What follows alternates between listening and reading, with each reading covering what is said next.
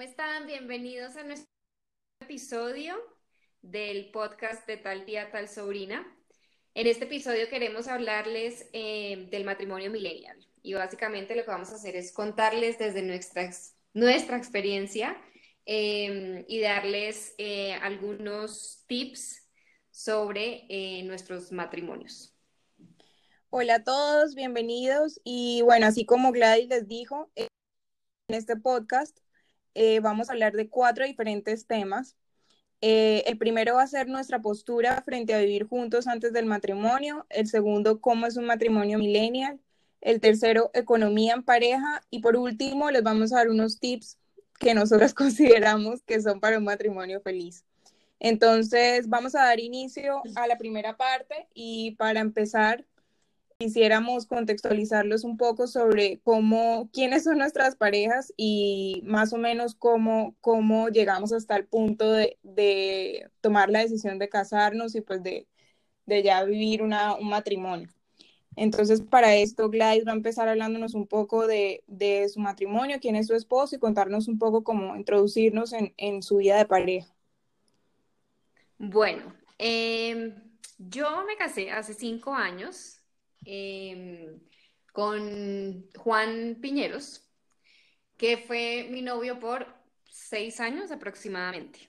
Yo conocí a Juan eh, hace muchos años, de hecho cuando llegué a vivir a Bogotá em, a estudiar la universidad, pero por cosas de la vida, pues en ese momento no pasó nada, nos hicimos amigos, Juan se fue a vivir a Holanda y em, cuando regresó coincidió con que había, había terminado yo una relación súper larga empezamos a salir y desde entonces estamos juntos. Estamos hablando de como 12 años que llevamos juntos. Em, Juan em, me propuso matrimonio después de literalmente ponerle un revólver en la cabeza, eh, que ya les contaré em, un poquito más sobre esto, pero sí, me tocó, me tocó difícil, eh, el hombre malito para el compromiso, eh, pero... Me consta. Sí, total, o sea, fue una lucha. Pero finalmente eh, tengo estrategias que les puedo compartir de cómo obligar a un hombre a casarse. pero finalmente me funcionó la estrategia y, y bueno, acá estamos felizmente casados. Eh, realmente creo que la, la, mi experiencia pues o mis cinco años como, como mujer casada creo que han sido de los años más bonitos de mi vida y realmente he encontrado muchísimo valor en, en el matrimonio. Em, un poco creo que yo me casé como como por capricho, o sea, como que yo creo que presioné tanto a Juan como por capricho en parte, como que no estaba realmente tan segura de que el matrimonio era para mí, pero como que no sé, se me metió que me tenía que casar. Eh, y hoy día digo como, wow, o sea, creo que no, no veo mi vida de, de otra forma y pues Juan me hace súper, súper feliz. Entonces, Nani, cuéntenos usted de su experiencia. Bueno, yo llevo un año y un mes de casada. Eh, yo duré novia de Juan Camilo. Bueno, Juan Camilo es mi esposo. Eh, duramos 10 años de relación de noviazgo, una eternidad. De hecho, él fue mi novio, por así decirlo, de toda mi vida, porque desde que estoy en décimo en bachillerato, eh, somos novios y en realidad él ha visto todas mis transformaciones desde el colegio, la universidad, en mi vida profesional.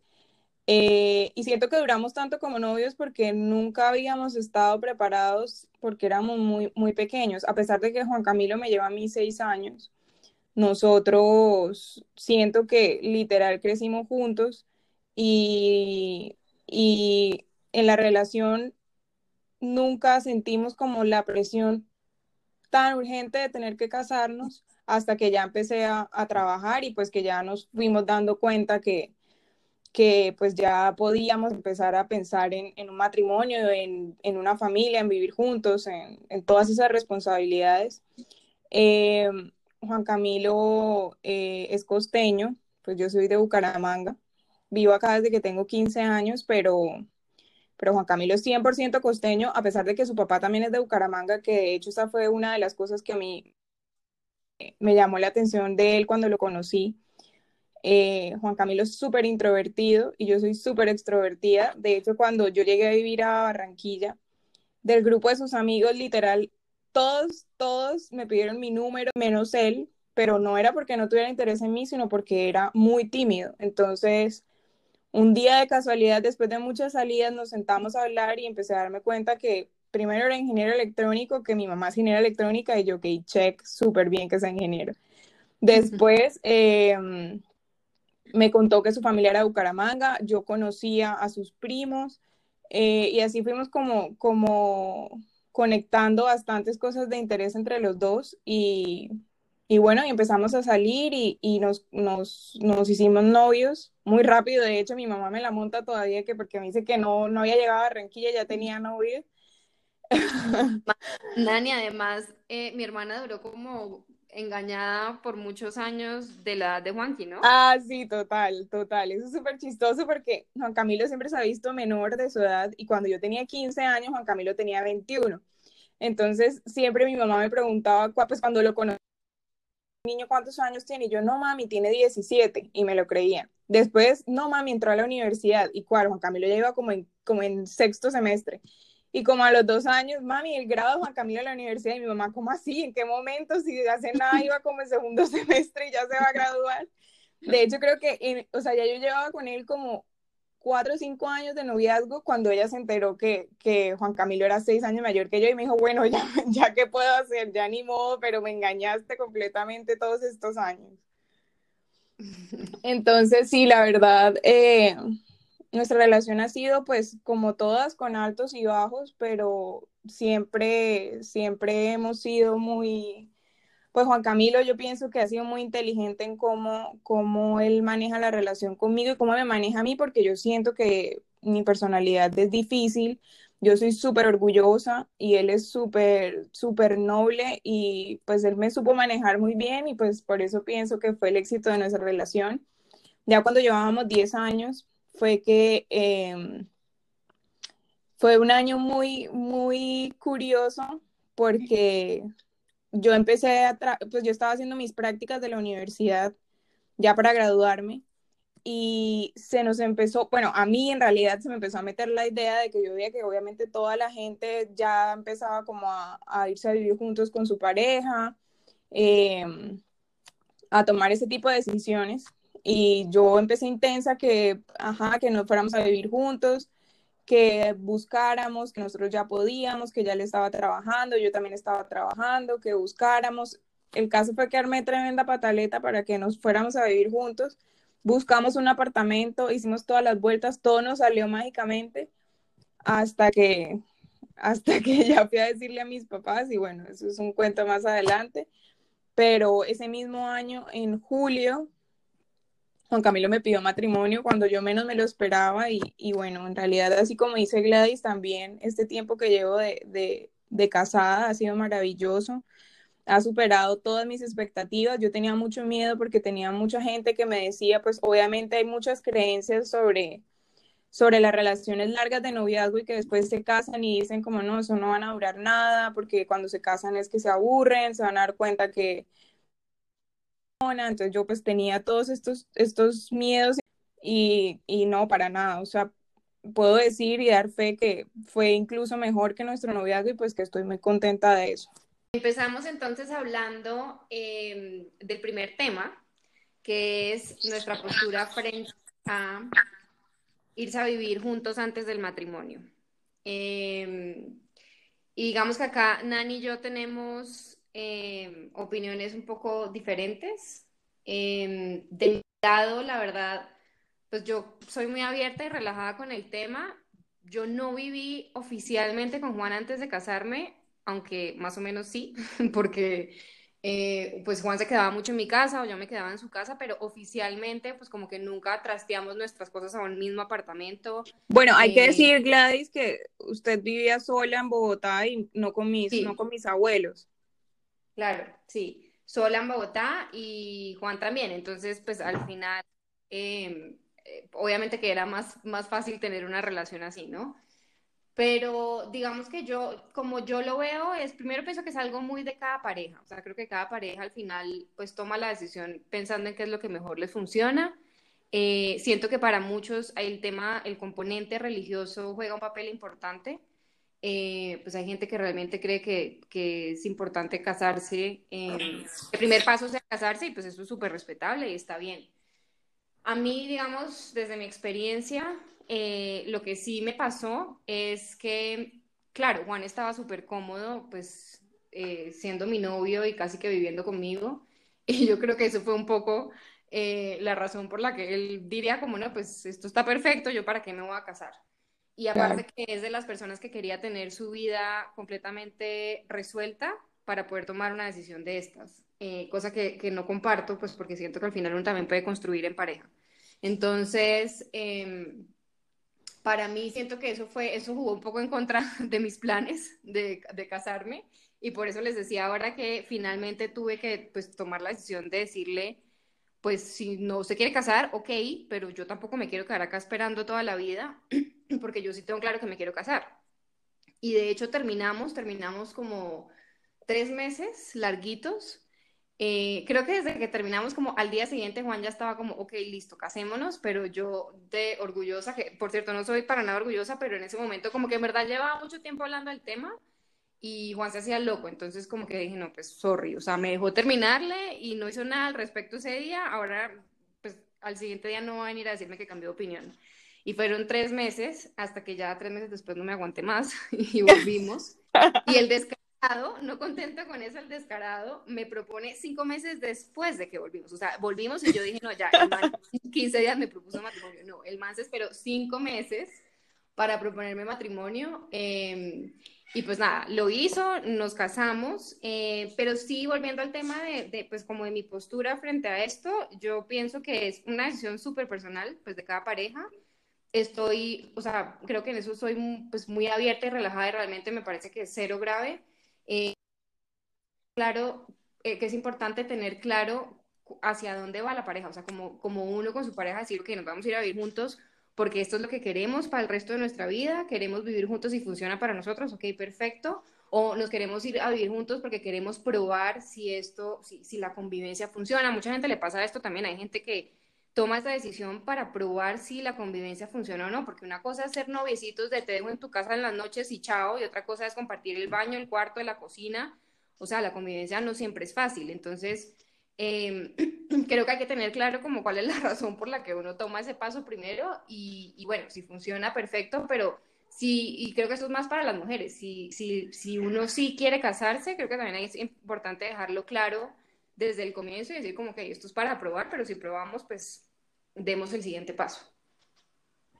Nani, your thought. bueno, eh, yo en realidad no tengo una postura muy radical frente a esto. Tengo opiniones divididas. Voy a empezar explicándoles por qué. A mí me parece que hoy en día como muchas cosas del matrimonio han cambiado, o sea, anteriormente el matrimonio, por ejemplo, lo pagaba la familia de la novia y era algo que se hacía con gusto y pues ya se sabía desde el momento en que proponía matrimonio que la familia de la novia tenía que, que, que hacerse cargo de todos los gastos. Ahora, hoy en día, que las parejas son las que pagan los matrimonios. Bueno, yo lo digo porque desde mi postura yo siempre tuve claro desde que empecé a, a, tener uso de razón y a ver películas que yo quería un matrimonio wow y que ese era mi sueño, exacto, y que yo iba a hacerlo porque lo iba a hacer. Entonces pienso que así como yo hay muchas personas también, muchas mujeres sobre todo, que tienen esa ilusión y fue pucha, queda muy difícil uno tener plata para armar un matrimonio wow y tener plata en paralelo para poder eh, pensar en, tener un, un, apartamento, una casa, en pensar en comprar todas las cosas, en pensar cómo van a pagar los servicios, cómo van a pagar el arriendo, la administración, todo lo que lleva, conlleva pues la responsabilidad de ya irse uno de la casa y empezar a, asumir sus propias responsabilidades. Bueno, y como les venía contando en el, en el, al principio del podcast, eh, mi experiencia fue, o sea, yo quería que pasara como les estoy diciendo, que primero nos fuéramos a vivir juntos y después nos fuéramos a, después pensáramos pues en el tema del matrimonio, ya cuando fuéramos armando pues toda nuestra casa y eso. Juan Camilo no estaba muy de acuerdo conmigo porque él me decía que obviamente él conoce a mi papá y sabía que mi papá no iba a estar de acuerdo con eso, pero pues me siguió la cuerda porque él sabe que soy caprichosa y que a mí me gusta hacer las cosas como, como yo digo. Entonces pues fuimos haciendo todas las, las vueltas del, del apartamento, lo buscamos, lo escogimos, todo. Eh, primero le contamos a la familia Juan Camilo y bueno, ellos pues nos apoyaron y nos dijeron que bueno, que lo que decidiéramos estaba bien, de hecho nos ayudaron como fiadores y cuánta cosa. El día, yo primero le conté a mi mamá que me quería ir a vivir con Juan Camilo, mi mamá quedó en shock, literal, no sabía qué decir ni qué opinar, pero pues mi mamá eh, decidió mantenerse como muy, muy neutral en eso y me dijo que bueno, que yo era una adulta, que yo, yo misma podía tomar mis propias decisiones y que si eso era lo que yo quería, pues que, que ella me apoyaba. Y mi papá no estaba en el país en ese momento. Entonces mi mamá me dijo, tienes que decirle a tu papá, le vas a decir tú porque yo no le voy a contar nada. Y bueno, así fue. Mi papá llegó como a las dos semanas, ya yo, mejor dicho, había metido cuanta cosa en el apartamento, ya habíamos comprado un montón de cosas para la cocina, etc. Eh, hago aquí un paréntesis porque es importante que sepan que yo soy súper católica, o sea, yo soy de la que va todos los domingos, de las que va todos los domingos a misa, yo oro mucho, o sea, para mí Dios es todo, o sea, yo siempre he sido así y siempre he tenido una relación muy cercana con Dios a pesar de que mi familia no es así, o sea, mis papás son cero así, mi familia en general es... Cero practicantes. Cero practicantes. Em, entonces, cuando, cuando por fin tuve valor para decirle a mi papá, eh, él estaba, me acuerdo mucho, estaba sentado en la sala de la casa tocando guitarra y yo me senté al frente y me quedé mirándole y mi papá me dijo, me dijo, mi cielo, ¿qué me quieres decir? y yo, papi, te tengo que contar algo. Y entonces él dejó tocar la guitarra y la puso al lado y me dijo, dime, ¿qué me quieres decir? Entonces yo le dije, papi, eh, Juan Camilo y yo decidimos que queremos irnos a vivir juntos. Entonces mi papá respiró y me dijo como, me dijo, mi cielo, ya tu mamá me había dicho, ya yo sabía.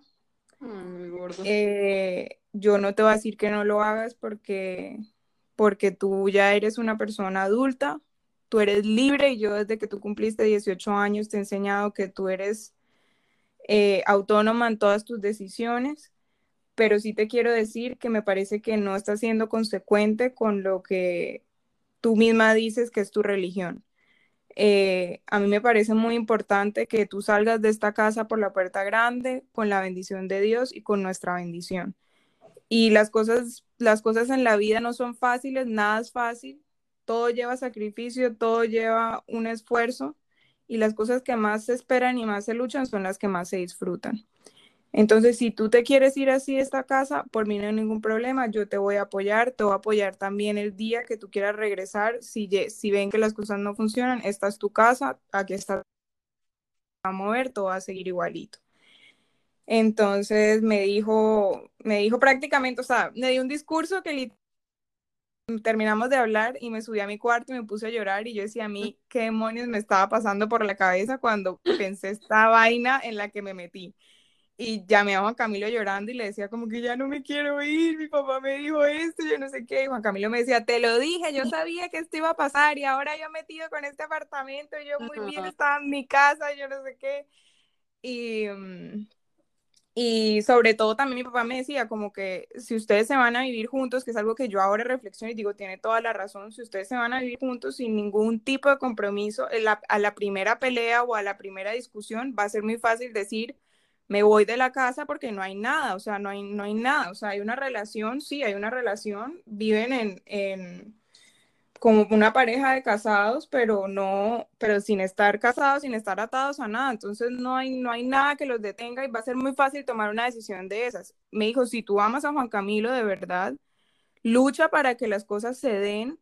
Y, y mi, ah, bueno, y otra cosa que me dijo fue, me dijo, me dijo mi cielo, yo sé que tú quieres un matrimonio grande y un matrimonio eh, bien organizado y, como tú lo sueñas y yo quiero que sepas que yo te lo voy a pagar, o sea, yo te voy a pagar, yo lo que tú quieras, yo te lo pago y te lo hago, pero no te, te pido que reflexiones esto que estás diciéndome y que tomes la mejor decisión. Entonces, efectivamente, cuando me dijo todo esto, yo hablé con Juan Camilo y le dije, Juan Camilo, no me puedo, yo no me voy a ir de aquí, yo, no me, yo me voy cuando nos casemos y, y bueno, si hay que esperar, esperamos. Y eso fue, me acuerdo muy bien, fue el primero de febrero. Y entonces, bueno, yo dije, bueno, ya con esto Juan Camilo seguramente, pues ya tenemos apartamento y, y, y, y pues ya tenemos donde irnos a vivir.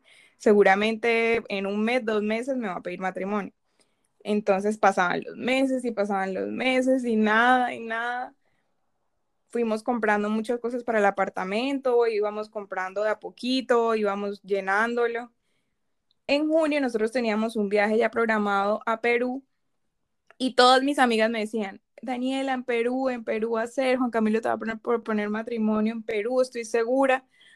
Fuimos a Perú, no hubo anillo yo literal era muy chistoso porque a todos los sitios que fuimos, fuimos a la montaña de colores, yo decía, aquí va a ser mi anillo, divina la foto, ya me imagino yo aquí divina con mi anillo en, la montaña de colores, nada. Luego Machu Picchu, yo no, Machu Picchu, aquí va a ser, no, esto es perfecto, ya me imaginaba yo la pose, yo no sé qué, nada. Perú, Perú no hubo anillo. Y yo, Dios mío, claro, cuando ya íbamos en el avión de regreso, eh, Juan Camilo me dijo, yo sé que tú estabas esperando que te propusiera matrimonio aquí, pero la verdad es que siento que, que, ah, bueno, yo acababa de terminar mis prácticas y ya yo no tenía trabajo. Entonces, pues al comienzo estábamos como compartiendo los gastos del apartamento que habíamos sacado juntos sin trabajo y le tocaba a Juan Camilo asumir todo. Entonces me dijo como que, eh, bueno, esto, lo otro, cómo vamos a hacer con los gastos, ta, ta, ta, y yo, bueno, sí, entonces ya yo me rendí, en verdad dije como, sí, tiene toda la razón, esperemos aunque sea a que yo consiga trabajo para que, para que ya volvamos a pensar en matrimonio. Eso fue en junio, finales de junio, y en julio, eh, él tuvo un viaje de, de trabajo a Cartagena, un día X, porque él lo manda mucho a Cartagena en su trabajo, y me dijo que si lo podía acompañar. Y yo estaba desempleada sin hacer nada y dije, bueno, vamos, yo te acompaño. Literal fui súper X. Él solo me dijo como que lleva algo bonito para que en la noche vayamos a comer a un restaurante chévere, que, que yo salgo del trabajo y, y, y vamos y comemos algo rico en Cartagena. Y yo, bueno, dale, súper bien.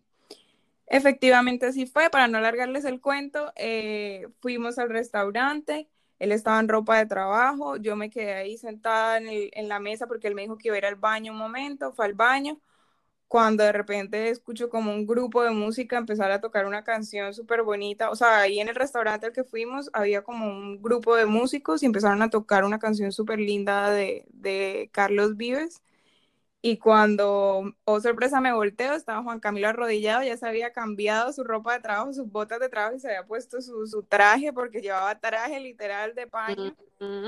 y, y, bueno, y me pidió matrimonio y, y, y, nos fuimos, pues esperamos, duramos comprometidos un año mientras planeábamos todo el tema del matrimonio y al año ya nos fuimos a vivir juntos, pues después de que nos casamos y yo les puedo decir que es lo mejor y la mejor decisión que pude tomar en mi vida. Bueno, no que pude tomar porque yo no la tomé, en realidad 100% influenciada por mi papá, pero yo digo que no hay ilusión más linda que eso. O sea, nosotros se acabó el matrimonio, que Gladys sabe perfectamente que cuando uno pasa el matrimonio es la tusa de la vida, o sea, depresión, depresión, depresión.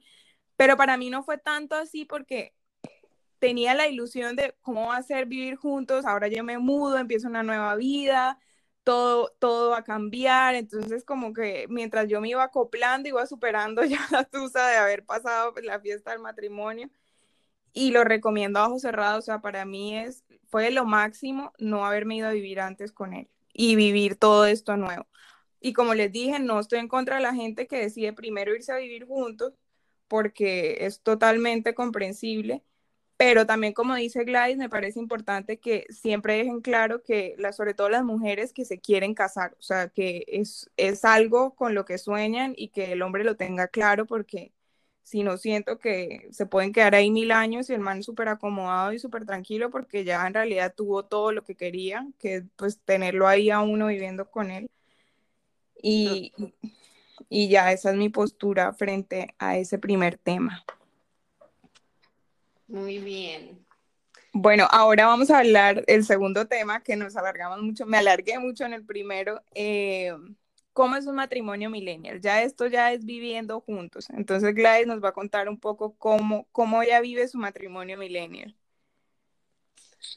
Bueno, pues para nosotros, eh, creo que, digamos que un, un, factor importante, una variable importante acá es que no tenemos hijos. Entonces, eh, realmente, pues el foco de nuestra relación somos nosotros dos y nuestros dos gatos.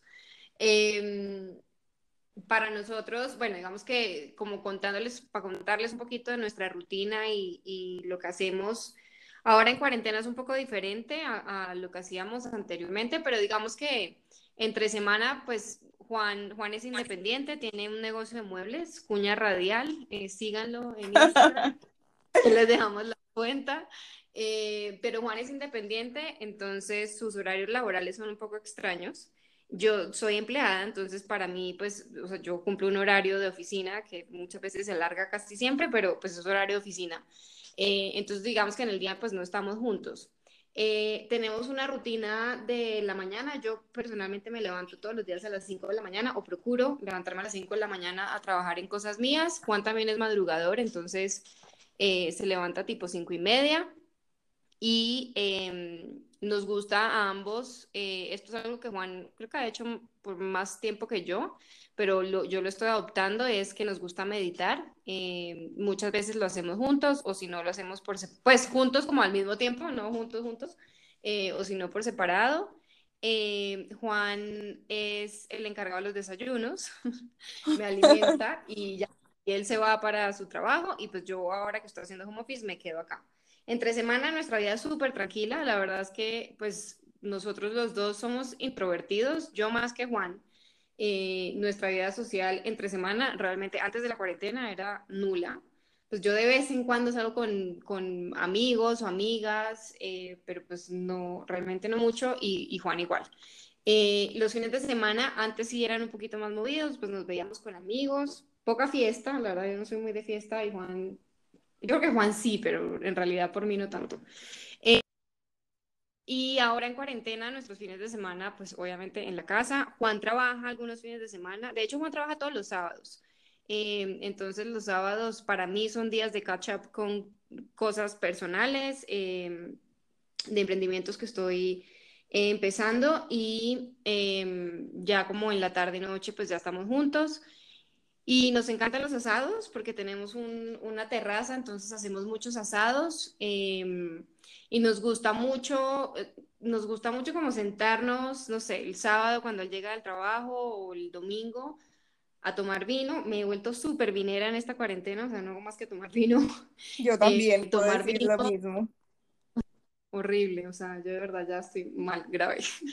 eh, su mamá y, y, Amparo me regañarían completamente. Totalmente. Eh, pero, pero nos gusta mucho como sentarnos a tomar vinito y, y nada, como hablar, ponernos al día. Yo por lo menos soy una persona, a mí no me gusta hablar de, de, mi trabajo en mis ratos libres porque me gusta desconectarme. Yo, yo soy fiel creyente de que uno en su descanso tiene que descansar y para mí hablar del trabajo no es descanso. Entonces, eh, normalmente entre semana, cuando se termina el día, Juan llega, le pregunto cómo le fue en su trabajo, tal. Eh, él ni me pregunta porque sabe que yo no le voy a responder. Eh, pero el fin de semana sí hacemos como un, como como que nos updateamos de lo que pasó en la vida laboral de cada uno.